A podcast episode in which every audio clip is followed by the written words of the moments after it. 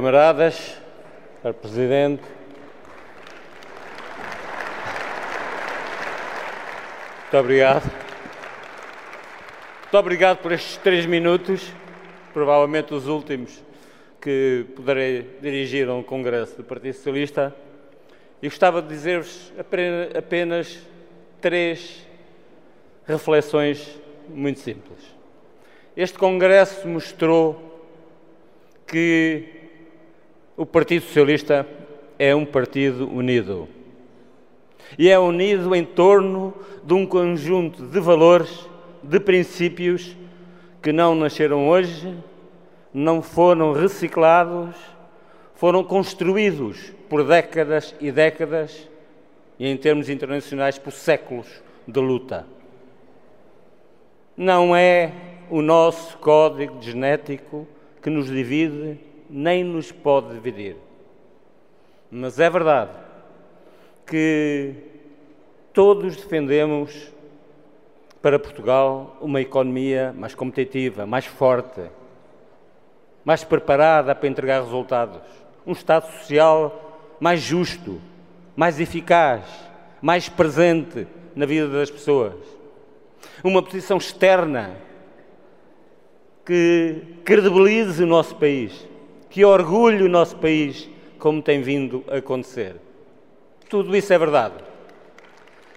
Mas é mais verdade ainda que o nosso sucesso depende da nossa capacidade de construir respostas a cada situação concreta que o país vai defrontando. Se António Costa foi um primeiro-ministro de enorme sucesso, foi porque foi, soube ser capaz de adaptar as nossas políticas ao combate aos anos da recessão económica, ao combate à pandemia, ao combate ao, à recessão económica que seguiu à invasão da Ucrânia pela Rússia.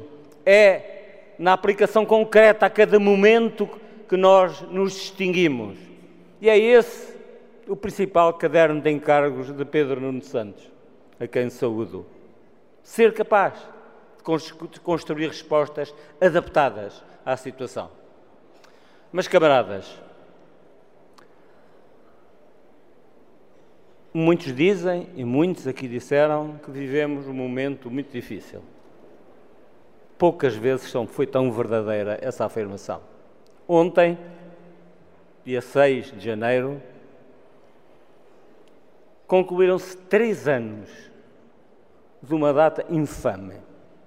A invasão pela direita não democrática da sede da democracia nos Estados Unidos da América, invasão promovida pelo derrotado Presidente da República. Pessoas morreram nessa invasão, outras seguiram mas essa marcou um momento dramático de viragem da história da humanidade das últimas décadas. E ainda hoje, especialmente hoje, muitos temem que o instigador desse assalto à democracia possa ser eleito daqui a poucos meses, um novo presidente dos Estados Unidos da América. É para nos assustarmos mas é principalmente para percebermos, para percebermos como é que nos últimos 75 anos, pela primeira vez, as forças autocráticas, as forças autoritárias e liberais estão em crescimento e a democracia está em recuo em todo o mundo. E isso também se passa no nosso país. As forças da direita têm ganho posições. E não porque tenham aparecido, aparecido gênios iluminados da extrema-direita. Eles sempre cá estiveram. O grave é que cada vez mais há mulheres e homens que se sentem atraídos por esse discurso. E essa talvez venha a ser a nossa preocupação fundamental nos próximos anos, quiçá nas próximas décadas. Estar atentos perceber onde é que a democracia tem falhado, onde é que a democracia não tem conseguido entregar resultados para que cresça em todo o mundo este risco de voltarmos à idade das trevas que ainda não há muito marcaram o mundo e a civilização. Vou acabar com uma mensagem que preferia não deixar aqui. Eu acredito na separação de poderes. Eu acredito no Estado de Direito. E mais, foram os políticos, os fundadores da democracia, que aprovaram, que definiram o que é o Estado de Direito e o que é a separação de poderes. Não foi nenhuma força corporativa, não foi nenhum grupo de origem profissional foram os políticos, muitos deles do Partido Socialista, que criaram o Estado de Direito e a divisão de poderes. Não aceitamos lições de ninguém nessa dimensão.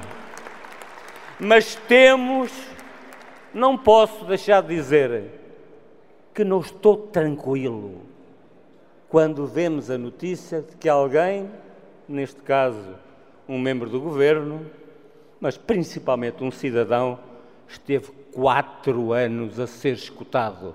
Esteve quatro anos a ser escutado. A notícia não foi desmentida. Se for verdade, é grave. Se for eh, legítimo, é grave. Se for ilegítimo, é grave. É sempre grave quando devemos pôr em risco os fundamentos da liberdade, da democracia e do Estado de Direito.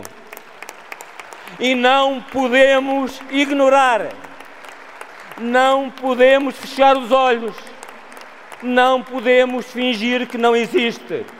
E isto não é entrar, não é a política a entrar na justiça, é a política a defender a sociedade a defender a democracia, a defender o Estado de Direito.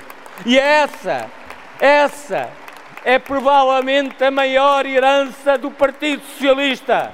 Defender a liberdade, defender a democracia, defender o Estado de Direito. Esse é o nosso, é a nossa maior herança. Essa é a nossa marca fundadora. É este o partido de Mário Soares. São estes os valores de Mário Soares. São aqueles que sempre estiveram dentro de nós e que agora, com Pedro nos Santos, nunca poderão ser esquecidos. Não nos enganamos nos ossos adversários. Sabemos onde eles estão. Não nos enganamos nos nossos aliados iremos procurá-los onde eles estiverem, mas não deixaremos de lutar pela defesa do progresso, da democracia, da liberdade, do socialismo democrático. Obrigado.